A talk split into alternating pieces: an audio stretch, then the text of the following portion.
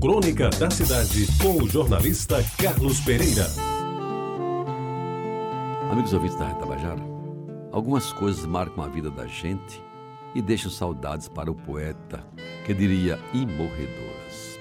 Quando se atinge a chamada maioridade, essas coisas tomam forma consistente e a memória teima em puxá-las para fora, como a querer que elas se eternizem. Quem, já passado dos 70 anos, não tem as suas lembranças, suas saudades e seus instantes de nostalgia?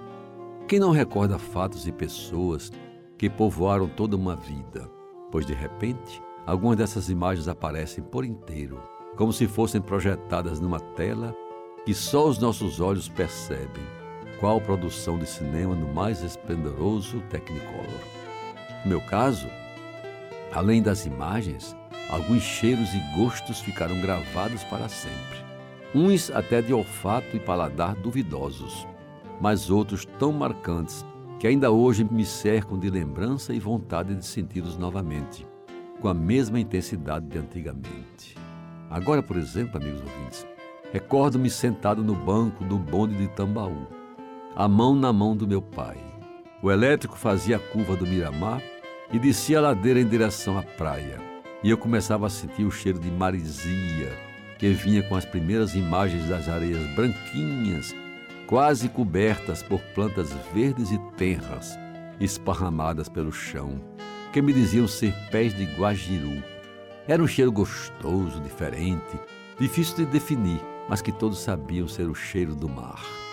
Descidos do bonde, calções alugados no Tambaú Hotel, não confundir com o Hotel Tambaú, uma câmara de ar e íamos todos juntos, de mãos dadas, cavar as cacimbas na beira-mar e sob as vistas severas do pai.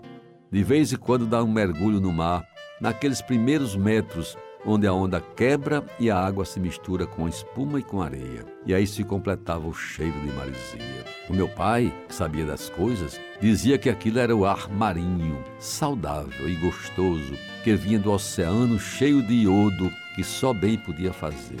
Eu, na minha ignorância de menino, procurei por algum tempo no armarinho, perto de casa em Jaguaribe, que era o bazar do Sena, um frasco com cheiro de marisia e nunca consegui encontrar, porque depois vim entender que o ar marinho de que falava o pai não era a loja onde minha mãe comprava dedais e linhas correntes para costurar a farda da gente do grupo escolar Isabel Maria das Neves. Mas havia outros cheiros: o do bolo assado no forno de fogão de lenha, o da panela de feijão gordo com carne de charque e, principalmente, um que até hoje lembro com saudade. O cheiro de jasmim, saído do jasmineiro que pendia do caramachão da entrada da casa, que era tão forte que se espalhava pela rua fora na boca das noites primaveris. E, meus amigos, o cheiro das pitangueiras em flor, e o gosto do tomate colhido no quintal de casa, e o cheiro da brilhantina glostora em Mário Sérgio, do talco Regina em Carlos Marinho, e dos cabelos molhados da menina que acabara de tomar banho com sabonete ou.